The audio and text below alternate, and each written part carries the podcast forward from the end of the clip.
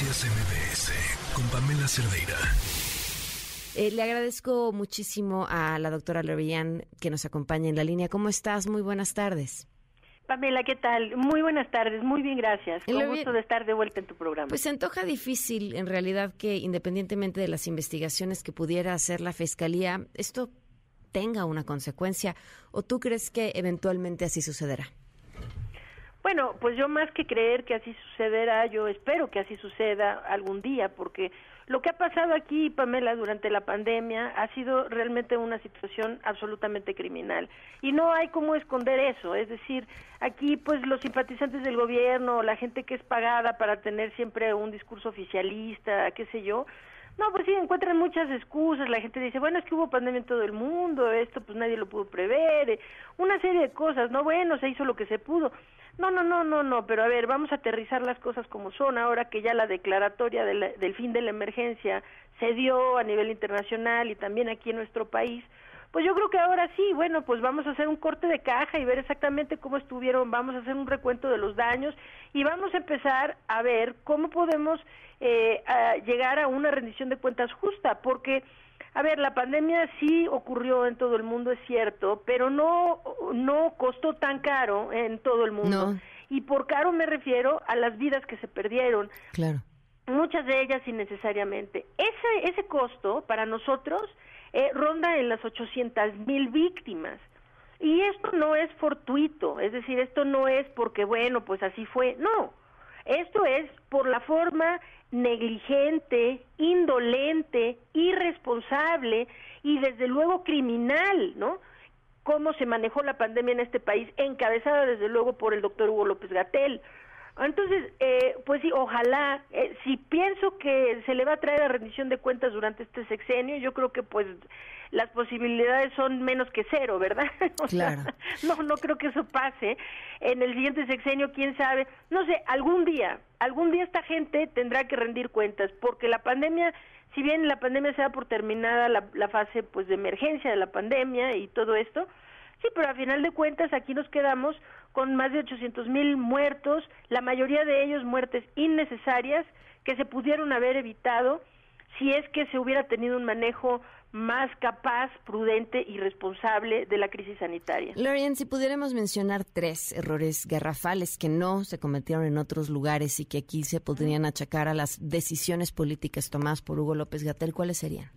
Sí, a ver, esto es una pregunta muy importante y vamos a decir tres, ¿no? La gente se va por el lado de, no, bueno, es que nuestro sistema de salud estaba terrible desde siempre y lo dejaron horrible y sigue horrible y cómo íbamos a poder. No tiene que ver con el sistema de salud en realidad. Yo creo que las, las acciones gubernamentales o, directamente eh, de responsabilidad de López Gatel que llevaron a tanta gente a morir, una de las principales es nunca dar las instrucciones correctas de prevención a la población, ¿no? Se habló siempre, no, esto no es muy grave, siempre minimizando lo que estaba pasando, se habló de lavado de manos durante todo el tiempo, ¿no? Pero nunca se hizo una indicación realmente asertiva, una indicación adecuada del uso del cubrebocas, uso masivo del cubrebocas. La gente se lo empezó a poner porque vio que pues sí, la situación estaba muy grave y pues mejor hacer eso que no hacer nada, ¿no? Pero en aquí, es decir, todavía eh, si se mete uno a las páginas de la Secretaría de Salud, se ve como indicación, lávate muy bien las manos, cuando sabemos que este es un virus que se transmite por el aire. Entonces, una, y una de las más criminales es, habiendo tenido toda la información científica, habiendo tenido la oportunidad de hacerlo, la maquinaria multimillonaria propagandística del gobierno y no haberle dado a la gente la instrucción correcta de prevención. Esa es una.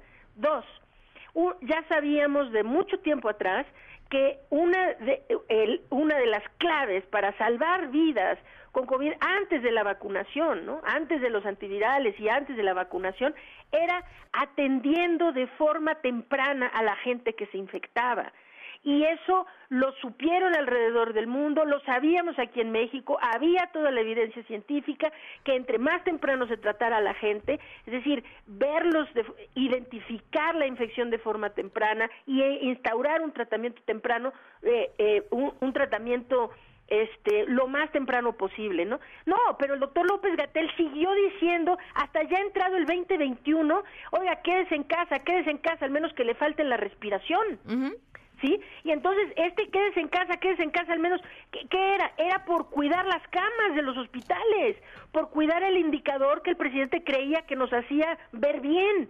Es decir, hay que recordar aquello de, bueno, por lo menos aquí no se saturaron las camas como en España o como en Italia, ¿no? Aquí no, no vimos esa saturación de hospitales. No, señor, aquí no vimos, pero aquí hemos visto muchos más muertos que en España y que en Italia.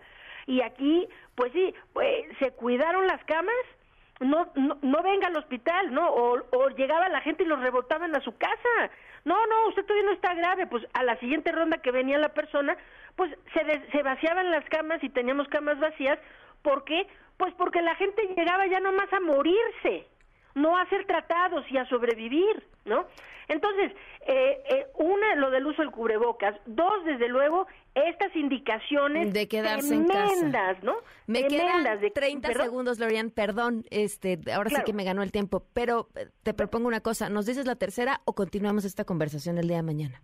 Eh, les digo la tercera y también si quieren volvemos a platicar. La tercera es haber llevado una de las peores campañas de vacunación contra COVID-19 en el planeta. En este país los menores de 5 años siguen sin tener una sola dosis de vacuna, nos quedamos con una cobertura del 64% de la población.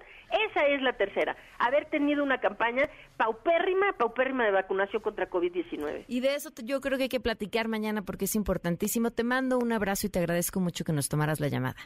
Igualmente, Pamela, muy buenas tardes. Gracias, buenas tardes, la doctora Lorian Jiménez Fibi. Noticias MBS con Pamela Cerdeira.